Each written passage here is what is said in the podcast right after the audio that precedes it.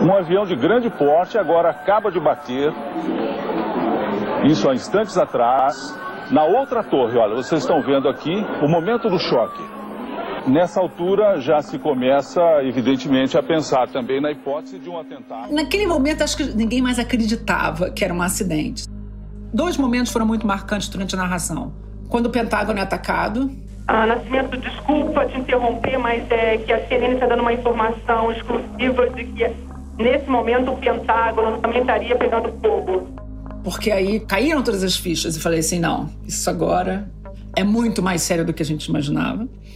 E quando a primeira torre cai, né? A primeira torre que na realidade é a segunda torre a ser atingida. Nesse momento veio uma fumaça gigantesca, a gente estava falando eu e Nascimento. E de repente o prédio desabou. Imagens ao vivo de Nova York, está no chão o World Trade Center, um dos maiores símbolos do poder econômico dos Estados Unidos.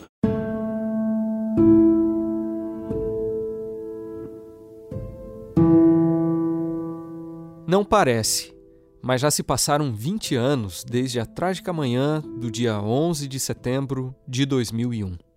E talvez você até se lembre do que estava fazendo quando aqueles aviões sequestrados por terroristas atingiram as Torres Gêmeas, em Nova York, símbolo do poder econômico dos Estados Unidos, e o Pentágono, centro do planejamento militar do governo norte-americano, em Washington. Todo mundo, quando começa a falar de 11 de setembro, começa a descrever o que estava fazendo. Né?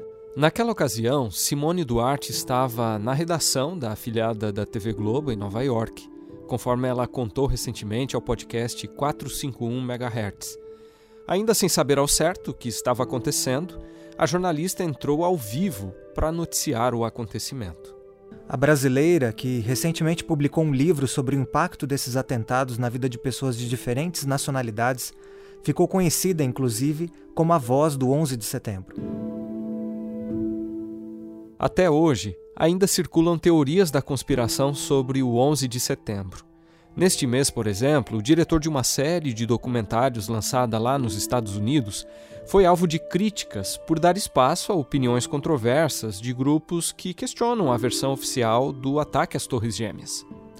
Além disso, o maior atentado da história desse país parece ter gerado uma espécie de trauma coletivo na sociedade americana, cujos efeitos ainda podem ser percebidos. Foi o que destacou, inclusive, o episódio de 6 de setembro do podcast Durma com Essa, do Nexo Jornal, que lembrou os 20 anos desse fato histórico. Em 2011, a Associação Americana de Psicologia publicou uma série de artigos sobre os efeitos psicológicos dos atentados de 11 de setembro.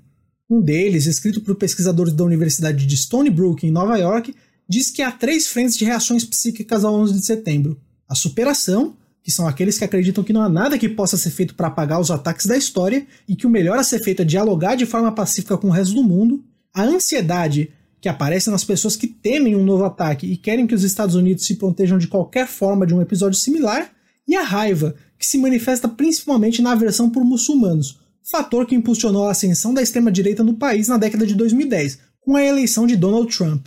Os autores desse artigo dizem que a ansiedade é a reação mais numericamente expressiva, e dados recentes corroboram com isso. Uma pesquisa feita pelo Centro de Pesquisa Pew agora no dia 2 de setembro de 2021 mostrou que 42% dos americanos que se opuseram à saída do exército americano do Afeganistão disseram que tinham medo de um novo ataque. E 74% dos americanos acreditam que o combate ao terrorismo deve ser a maior prioridade do governo.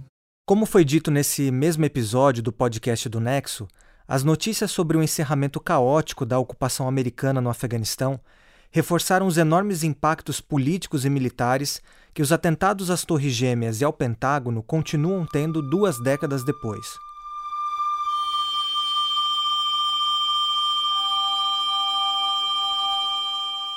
Desde esse acontecimento registrado no alvorecer do século XXI, o terrorismo se tornou um dos principais inimigos a ser combatidos, o que reforçou a política intervencionista norte-americana determinou novos protocolos de segurança e criou um clima de desconfiança e vigilância que persiste até hoje.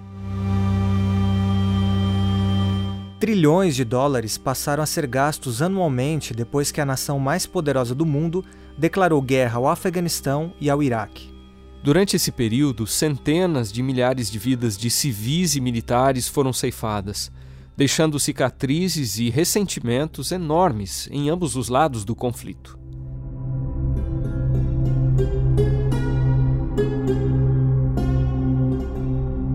Essa guerra, tanto bélica quanto de narrativas, também reforçou alguns estereótipos em relação ao mundo islâmico.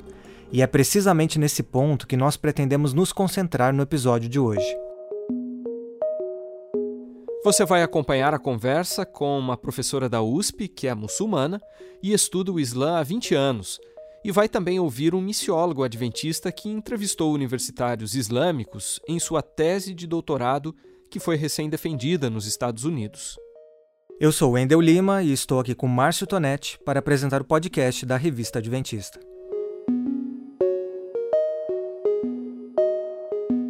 Nossa primeira entrevistada é a antropóloga Rose Campos Barbosa, pesquisadora no Departamento de Psicologia Social na Universidade de São Paulo, campus de Ribeirão Preto.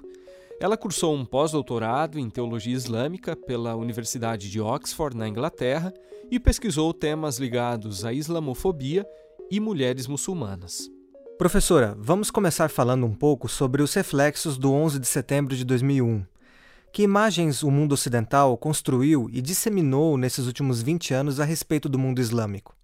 Nesses 20 anos de pós 11 de setembro, né, esses 20 anos que a gente tem acompanhado, que eu tenho feito ainda, realizado pesquisa em comunidades muçulmanas, a gente pode dizer que é, a intolerância religiosa, principalmente com os muçulmanos, tem crescido e a ideia de um Islã, de muçulmanos terroristas também, né?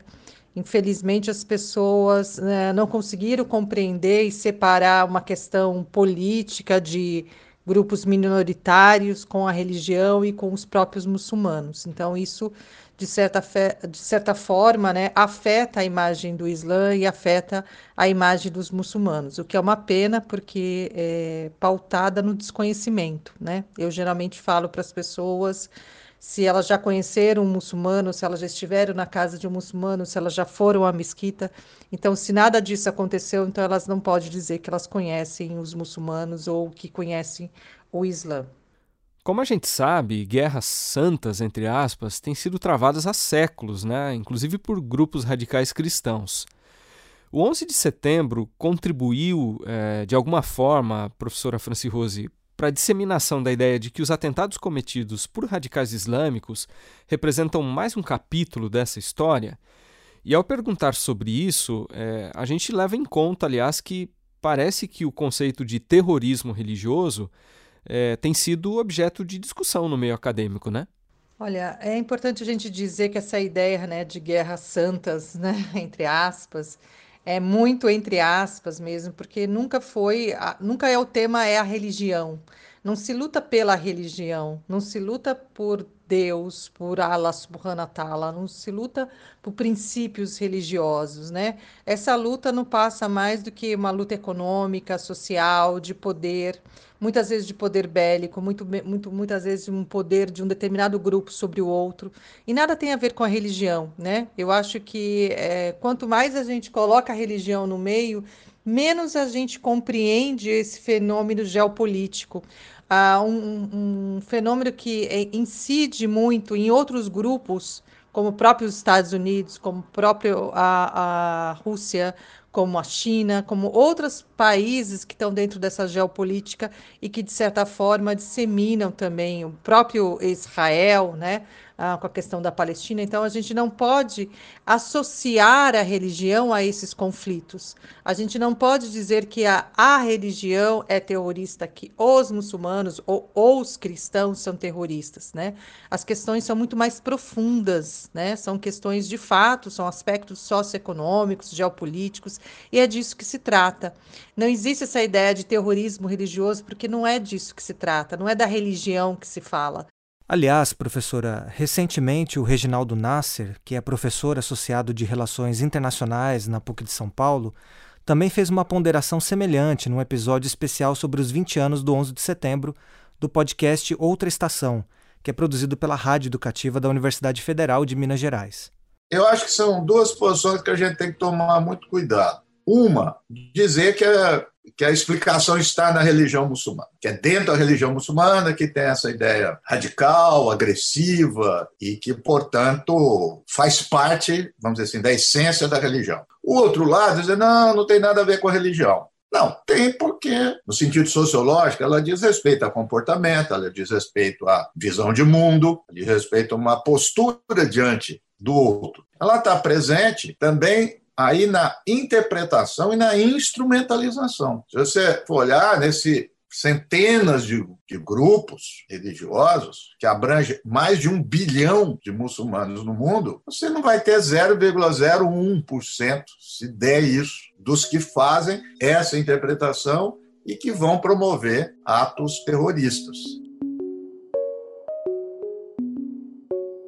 Outro ponto que talvez seja importante a gente considerar, doutora Franci Rose, é que, desde os atentados de 11 de setembro, expressões como fundamentalismo religioso foram bastante disseminadas pela mídia. Então eu pergunto em que medida o ataque ao World Trade Center contribuiu para que o fundamentalismo religioso ganhasse o debate global e que noções de fundamentalismo se fortaleceram desde então. Do ponto de vista religioso, não há nenhum problema ser fundamentalista, porque a ideia do fundamentalismo, né, para o religioso, para a pessoa religiosa, seja ela cristã, judia, muçulmana, é seguir os fundamentos religiosos, né, as suas fontes escriturárias. Eh, no caso do muçulmano, seguir o que está no Alcorão, o que está na Suna do profeta Muhammad. Então, seguir os pilares da fé, os pilares da prática. Então, não há nenhum problema nesse sentido. O que há e, e, certamente a gente tem que chamar atenção, seja para qualquer religião, seja cristã, seja muçulmana, seja judaica, né, ou qualquer outra, é o extremismo. A gente não pode conviver com o extremismo. E o extremismo, ele pode ser observado toda vez que você faz uma leitura muito radical do texto sagrado, seja qual texto sagrado a gente está se referindo, né? Então, é, você me pergunta que medida o ataque ao World Trade Center contribuiu para que o fundamentalismo religioso ganhasse o debate global. Ainda é uma visão distorcida. Nós ainda estamos atrelando a religião às questões negativas. Nós estamos atrelando a religião ao atentado do, uh, do Trade Center, né, do World Trade Center. Não é fato, não é verdade. Né? Esse atentado foram feitos por pessoas extremistas. Nem fundamentalistas elas são, elas são extremistas, são pessoas que não entenderam a religião, são pessoas que é, estão em busca de mostrar o seu poder e não mostrar a religião. E, professora, como as alas mais moderadas do islamismo veem as diferentes vertentes do radicalismo islâmico? É importante a gente dizer que no meio acadêmico, né, e aí eu estou aqui me referindo ao livro Islã Reformer ou A Gênese do Islã, do professor Tariq Ramadan, existe várias formas de você ler as escrituras, uh, as escrituras alcorânicas, né, o, o texto alcorânico, a forma uh, da Sharia, há várias formas de leitura. Ela pode ser uma leitura literalista, né, que geralmente vai beirar um extremismo, né, quanto mais literalista, uh, a leitura mais próximo do extremismo pode chegar, pode ser uma leitura reformista, pode ser uma leitura tradicional, enfim, ou uma leitura mística. A gente pode ler o texto de várias maneiras. Então, isso depende muito da compreensão daquelas pessoas, da formação daquelas pessoas. A pergunta que a gente tem que fa fazer quando se trata de um texto alcorânico é quanto essa pessoa domina o árabe com quem ela estudou, quem foram os seus, os seus professores, quem ensinou a religião para ela, em que contexto ela está lendo aquelas regras. Então, quando a gente, a gente pensa no Islã, eu nunca penso no Islã moderado ou o Islã radical, eu penso no Islã. E aí eu penso nessas leituras que se fazem da religião. Então, eu faço uma leitura, os sheiks que aqui vivem no Brasil fazem uma interpretação, talvez no Marrocos outra, talvez na Turquia outra, mas é, pensar nesse moderado, radical, não. É, quem ler o, o Alcorão, ele sabe que é a religião do equilíbrio. Então, tudo que foge ao equilíbrio, né, é, ele está incorreto. Né? Então, assim, o Islã é a religião do equilíbrio. Se você está excedendo, por exemplo, é obrigatório no Islã rezar cinco vezes ao dia. Né? Se você é, considerar, você muçulmano, considerar que você tem que rezar seis vezes ao dia, que a regra é essa, você está sendo extremista. Né? Porque uma coisa é você fazer uma, uma, uma, oração voluntária, isso é muito comum, a gente faz muitas orações voluntárias, às vezes até antes ou depois da oração obrigatória. Mas quando você institui para você que você tem que rezar seis vezes, você não está tá fazendo a regra, né? Você está mudando a regra. Né? E, e, mudar a regra no Islã é o que a gente chama de bidá, de desvio, né? É você inventar coisas que na religião não existe. Quando um terrorista faz centenas ou mesmo milhares de vítimas na França, na Inglaterra ou nos Estados Unidos, a tendência é que o fato ganhe uma repercussão muito maior na imprensa internacional do que um ato terrorista praticado por um radical islâmico, por exemplo, na África, na Ásia ou no Oriente Médio. Na sua avaliação, doutora Franci Rose, já existe uma melhor compreensão atualmente de que esse tipo de tragédia também traz sofrimento às populações locais, como vimos em Cabu há pouco tempo?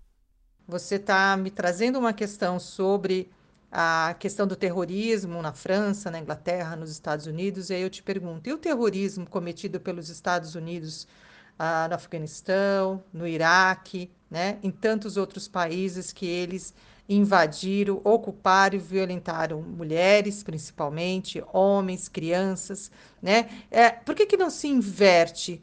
Por que, que quando acontece um atentado na França e esse atentado tem a presença de um muçulmano, você sabe qual é a religião dessa pessoa que fez o atentado? Mas você não sabe, por exemplo, se, se, se um atentado foi feito por um cristão, você não diz que foi por um cristão. Né? O ETA está aí para provar isso. Né? A gente sabe que, são, que é, é um terrorismo entre é, cristãos, porque a gente se informa, mas nas notícias você não tem essa informação. Então é, é muito estranho é, que sempre olhem para o Islã de uma maneira que os muçulmanos ou o Islã são terroristas. Novamente, é um má uso da própria religião, né? É preciso dizer que os países islâmicos, tanto da Ásia quanto da África, quanto do Oriente Médio, eles foram colônias da França e da Inglaterra. É preciso que as pessoas saibam disso. Né? Ah, que durante muito tempo você foram países colonizados, violentados, e por isso que há esse descompasso cultural. Porque, na verdade, um país que passa a vivenciar uma prática que não é sua, você está sofrendo o quê? Violência. Imagine você se os Estados Unidos fossem ocupados ah, por um pelo Afeganistão, com os hábitos do Afeganistão, da, daquelas quatro etnias, porque são quatro etnias que a gente tem no Afeganistão. Como é que o, os, os próprios americanos viveriam? gostariam disso? Gostariam de ser colonizados? Não gostariam de ser colonizados. Então, é uma questão que leva ao erro. É uma pergunta que leva ao erro. É preciso dizer claramente que se tratam de países que foram colonizados, vilipendiados, violentados por todas essas potências. França e Inglaterra são potências. Eles não são terceiro mundo, eles não são países né, que a gente tenha que diminuir né? Então é importante a gente inverter essa bola, inver, inverter esse caleidoscópio, olhar por outros olhos, desconstruir essa imagem.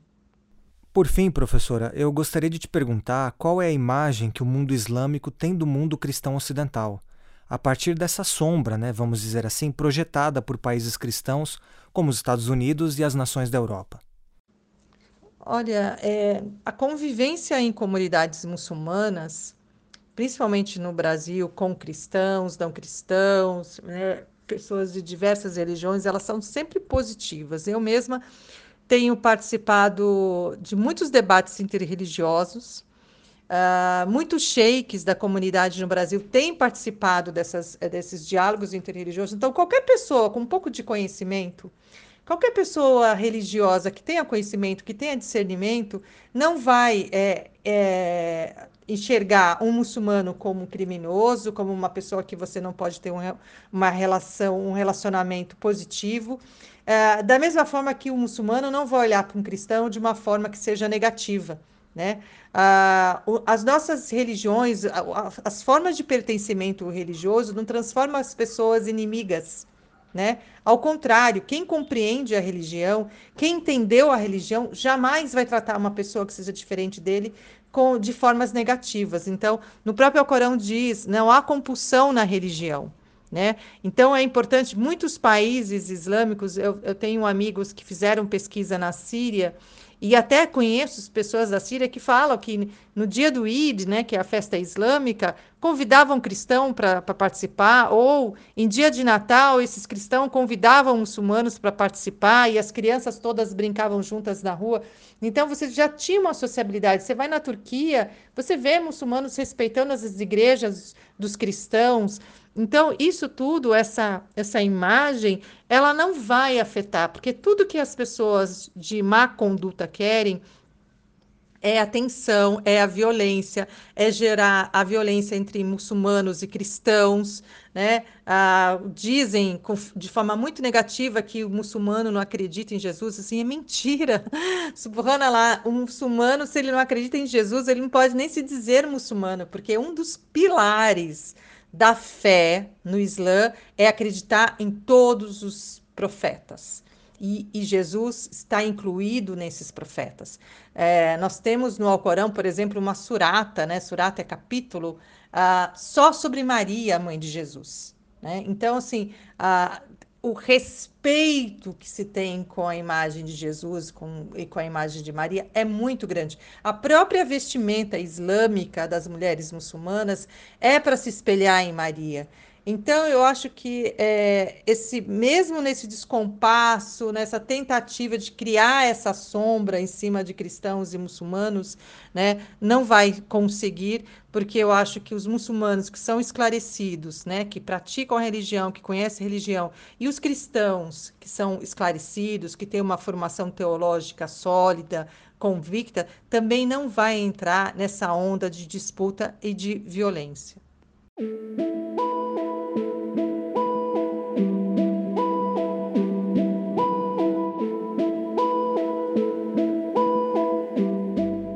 Entrando já na segunda parte do episódio de hoje, Wendel, a gente conversa com o Paulo Cândido de Oliveira, que há 25 anos é pastor da Igreja Adventista do Sétimo Dia.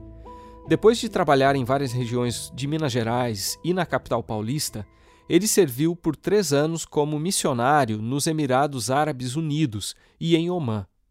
É verdade, Tonete. Essa experiência no Oriente Médio fez com que o Paulo voltasse aos Estados Unidos dessa vez para cursar um PhD em estudos interculturais no prestigiado Seminário Teológico Fuller.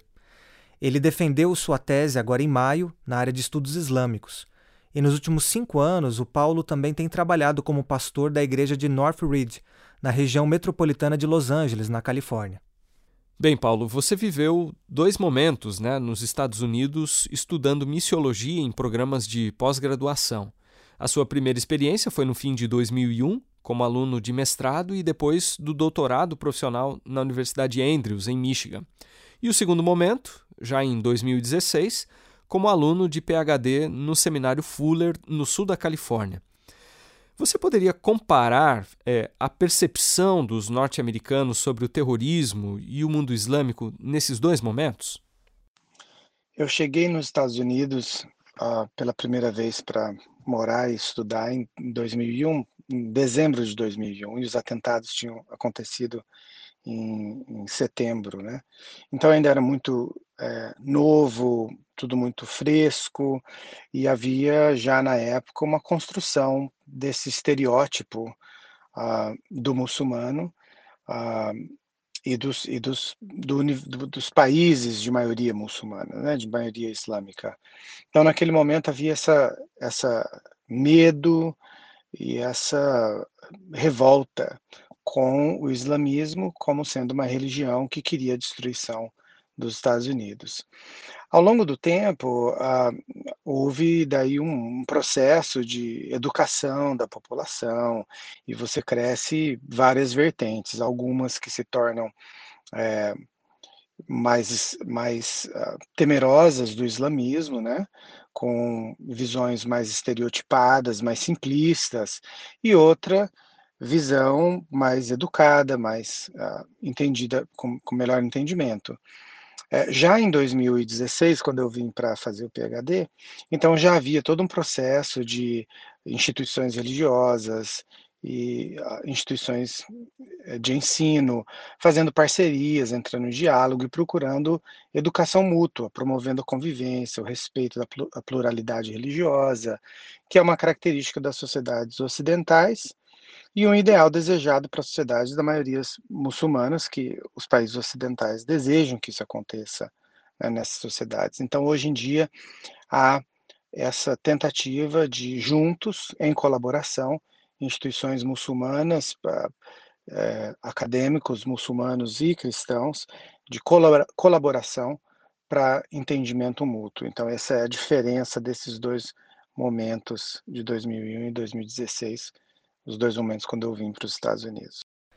E Paulo, que impacto os atentados de 11 de setembro de 2001 tiveram sobre a reflexão missiológica nos Estados Unidos e sobre a própria prática cristã no mundo islâmico? Um ponto fundamental foi a necessidade de uma sofisticação melhor no entendimento missiológico, através da, da, da ênfase da multidisciplinaridade, uso de métodos de ciências sociais, para in, informar melhor essas reflexões missiológicas. É, com, que é, na verdade, perspectivas teológicas com, com, com da percepção de missão. Então, uma necess, houve uma necessidade de intensificar esse entendimento, mesmo para poder explicar os atentados de 11 de setembro. Né? Então, os missionários têm sido, os missiólogos têm sido responsáveis por construir uma, uma ideia, uma perspectiva mais adequada quanto à diversidade da experiência islâmica global e a experiência dos missionários contribui muito para isso, para informar a população e a comunidade cristã em geral de que o islamismo não é uma coisa única, homogênea, homogênica ou monolítica, mas é diverso e até mesmo contraditório. Também existe uma crescente colaboração entre as organizações, né?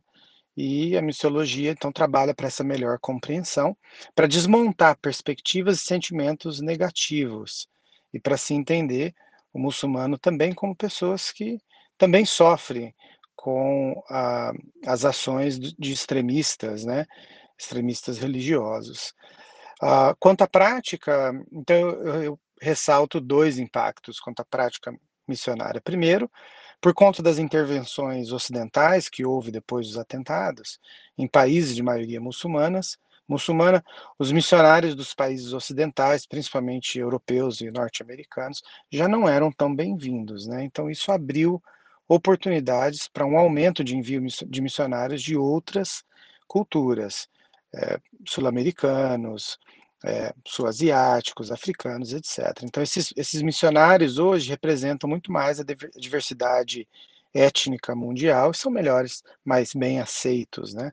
Ao invés de das, no meio de uma população que se sente muitas vezes agredido por força militar e econômica de uma imposição ocidental. Segundo ponto, o segundo ponto que eu destaco é o crescente entendimento da necessidade de reconhecer o movimento do Espírito de Deus dentro do islamismo, né? Então, um crescente questionamento, perguntando o que é que Deus está fazendo entre os muçulmanos e como é que a gente pode contribuir para essa ação e atuação de Deus. Então, para isso, por isso existem várias alternativas. Então, hoje, missionários é, trabalham juntos e caminham juntos com muçulmanos que se tornam seguidores de Jesus, mas continuam comprometidos com as questões culturais islâmicas. É, é, existem outras abordagens que, claro, são controversas, né? E podem ser controversas, mas há também práticas de missionários hoje em contribuição da reconstrução, so, reconstrução social principalmente do, do, dos menores, né, infantis, nos lugares que foram devastados por guerras decorrentes de setembro, de 11 de setembro, e também a receptividade, a hospitalidade de refugiados, de milhares e milhões de muçulmanos que foram forçados fora das suas é, seus lugares de nascimento, seus países, e que foram para países ocidentais e são recebidos por cristãos é, que têm a oportunidade de servi-los né, como imigrantes e de movidos pelo amor de Cristo em nome do amor de Cristo eh, fazerem essa receptividade para esses imigrantes. Desde a Segunda Guerra Mundial, as missões cristãs têm sido criticadas por seu aspecto colonialista. O que significa a gente dizer, Paulo, que o empreendimento missionário da Europa e dos Estados Unidos foi ou é, em grande medida, colonialista? E que tipo de autocrítica a missiologia tem articulado para a ação da igreja? O missionário moderno ele é atrelado ao movimento moderno colonial, junto com as caravelas espanholas e os portugueses, depois os ingleses, franceses, holandeses, embarcavam também missionários que eram patrocinados pelos monarcas europeus. Então, portanto, o movimento moderno missionário ficou atrelado ao movimento colonial de países cristãos. Então, colonizar era também cristianizar, e cristianizar era, em grande parte, colonizar. É claro que, na prática, muitos missionários se tornaram um problema para os países colonizadores, porque eles promoveram educação, desenvolvimento, codificação de línguas nativas, é, vocabulário, vernáculo, e o que promoveu e contribuiu para os movimentos independentes desse país e, finalmente, para o declínio do movimento moderno colonialista europeu. No Brasil, por exemplo, as missões que buscavam conversão de nativos indígenas também era um movimento civilizatório, né, dos chamados selvagens. Essa perspectiva tinha como pressuposição a superioridade do homem branco cristão europeu, que era superior a outras etnias e culturas, e esse homem cristão branco era o ideal do ser humano e a medida com que todos os outros indivíduos e culturas eram julgados. Né? Então, do ponto de vista colonial, a superioridade tecnológica e bélica dava para eles o entendimento de que havia uma clara demonstração da bênção e da aprovação divina para aquilo que eles estavam fazendo. Né? É claro que a autocrítica missiológica uh, também identifica muitas contribuições que os missionários fizeram né, uh, durante esse movimento colonial. Então, portanto, essa autocrítica que vem desde meados de 1950 com mais força, busca entender tanto as falhas quanto as contribuições, né, com o objetivo, com o objetivo de construir uma missiologia para além do movimento moderno ocidental. Então, essas perspectivas coloniais, é, a, os coloniais se entendiam, né, a missiologia do tempo moderna, ela entendia como detentores da mensagem divina, responsáveis por introduzir Deus a povos pagãos. Esse movimento era caracterizado, caracterizado então, partindo do Ocidente cristão, para o resto do mundo, para espalhar a mensagem do Evangelho. Né? Porém, eram codificados e vestidos da cultura europeia. Então, assim formou liturgias de cultos, modelos de templos religiosos que representam uma cultura europeia colonial e foram diretamente né, implementados. Hoje em dia, é, a missiologia é diferente, é o entendimento é de que a missiologia é policêntrica, ou seja, de todo lugar para todo lugar, é polifônica, com muitas vozes, línguas e perspectivas, né? O surgimento de missiologias contextuais é um grande indicativo desse novo momento do movimento missionário, né, que rompe com essa herança modernista, ocidental, colonial, imperialista, de domínio, então, a missão integral, por exemplo, que é desenvolvida no Brasil e na América Latina, é um exemplo dessa nova perspectiva global e contextual da, da missiologia, que tenta é, construir uma missiologia é, é, deslocada e desassociada desse movimento colonial moderno.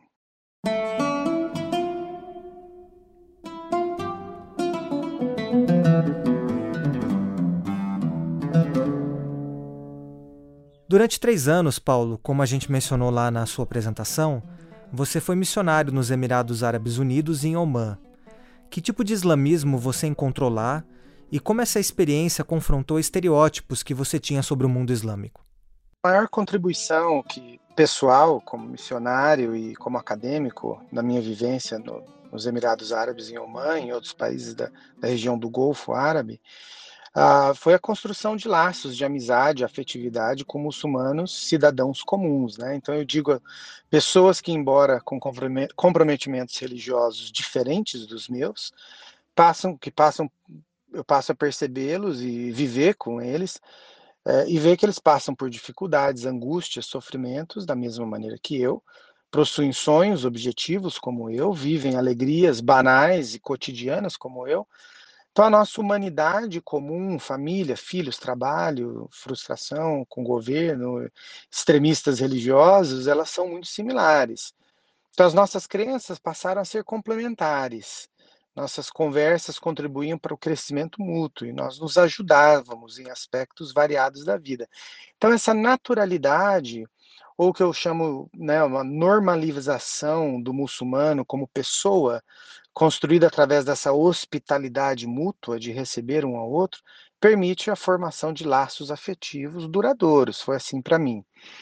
Então, por exemplo, a missióloga francesa é, Eveline Ressachet, ela usa a teoria do apego, da vinculação que é encontrada na psicologia, para estudar e propor aí, a formação de vínculos entre cristãos e muçulmanos. Então, ela estudou, por exemplo, os imigrantes argelinos chegando na França e desenvolvendo essas relações com a igreja cristã francesa, que ajudava esses imigrantes a se ajustarem na nova realidade. Então, esse apego e esse vínculo são laços profundos de amizade e respeito que transcendem, mas não anulam as diferenças religiosas e permite a desconstrução de estereótipos e caricaturas negativas do outro, né?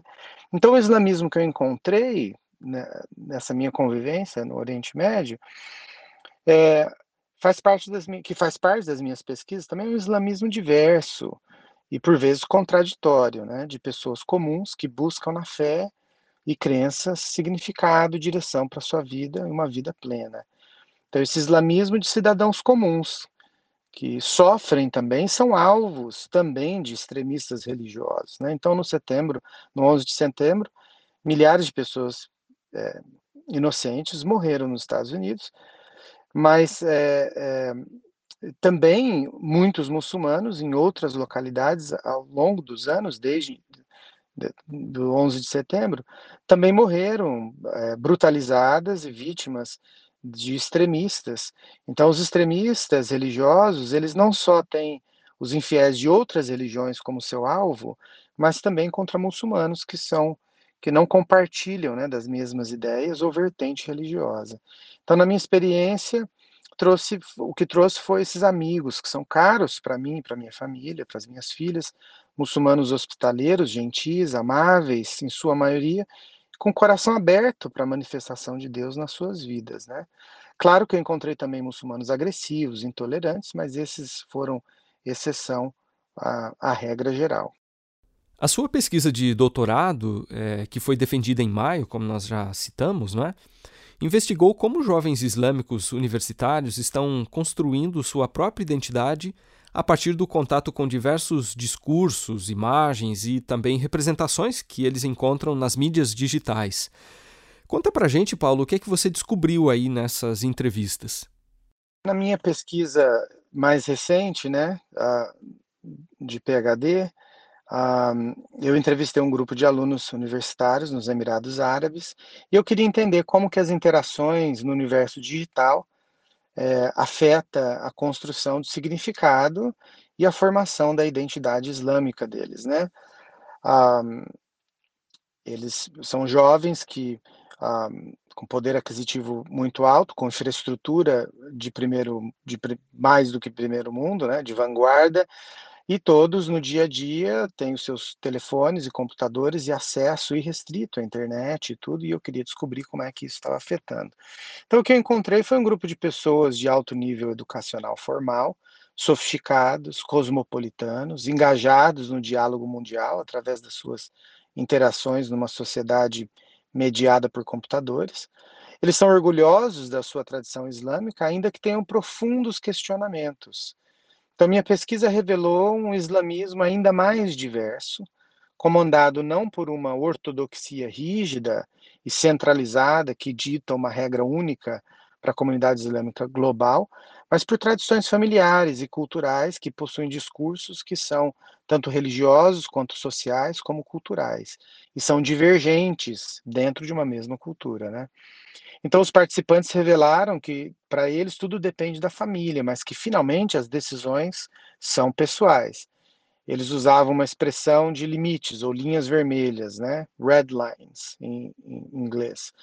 Eu usei essa descrição, então, para construir uma ferramenta que a gente consegue analisar e permite descrever essas diferenças de crenças e de práticas, enquadrando todas como aceitáveis, maneiras diferentes de crenças e práticas islâmicas. Então, então um exemplo marcante, por, por exemplo, é que todos os participantes concordaram quando eu perguntava se namorar antes do casamento era contrário ao princípio islâmico, e eles diziam que sim, era proibido dentro do entendimento islâmico daquela cultura.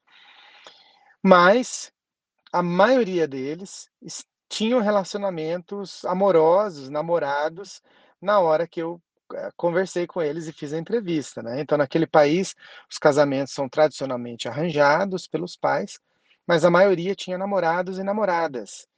E aí eu perguntei como que a gente resolve essa aparente contradição. Então, cada um começou a me dar a sua interpretação a respeito das relações dentro do islamismo. Então, por exemplo, um rapaz me disse: o nosso Islã, Islã, ele não proíbe nos amarmos, mas apenas que a gente tenha sexo antes do casamento. Mas a gente pode amar uns aos outros, né? Ah, uma outra garota, por exemplo, uma exceção à regra, né? É, ela, ela disse que a, a, que ela, por conta da que, que ela, não, ela não tinha namorado, não era por conta da tradição religiosa, mas porque socialmente não era aceitável e ela não queria conflito com a família. Mas disse que ela não aceita também o casamento arranjado, que já conversou com a família, que quem vai ter a palavra final de quem vai ser o futuro marido é ela. Então, no outro exemplo, as meninas com o uso da hijab, que é a cobertura na cabeça, né? Em sua maioria, elas concordam com o uso, mas a maneira de uso é diversa. Alguns cobrem, algumas cobrem só o cabelo, outras cobrem, cobrem parte do rosto, outras é, cobrem o rosto todo, outras deixam o cabelo, parte do cabelo à mostra, e outras resolveram que não vão usar de jeito nenhum. Então, todas essas práticas, para elas e para o entendimento deles, ainda está dentro do entendimento islâmico. Então, é, essa negociação de família e negociação da pessoa. E Paulo, para a gente terminar aqui a entrevista, como os resultados trazidos pela sua tese contribuem para a reflexão missiológica e a prática missionária da Igreja? Esses resultados da minha pesquisa revelam a construção de significado da formação da identidade islâmica e é um elemento importante onde a gente precisa de mais pesquisa e que é um, um ponto importante que revela nuances e varia, variações e que nos ajuda a compreender como que o muçulmano comum participa do processo de interpretação religiosa e constrói significados que influenciam sua crença e prática. Então, o islamismo, dessa perspectiva, precisa ser visto uh, sendo em constante mudança, diferente da perspectiva estereotipada de que é uma religião medieval e retrógrada, na verdade, ela está em transformação constante. É importante compreender como que a cultura local, por exemplo, contribui para essa interpretação, para a formação e transformação da fé islâmica. Então, essa é uma abordagem missiológica que olha para, para a experiência da vida religiosa e não apenas para os dogmas da religião. Então, assim, os dogmas são uma dimensão que vive em constante tensão com outras dimensões sociais e culturais, além dos interesses pessoais. Então, isso contribui para uma visão mais diversificada, é, missiológica do islamismo. E com isso a gente encerra o episódio de hoje, que teve produção e roteiro de Márcio Tonetti e Wendel Lima, edição e sonorização de Márcio Tonetti e direção de jornalismo de Marcos de Benedicto. Até o próximo.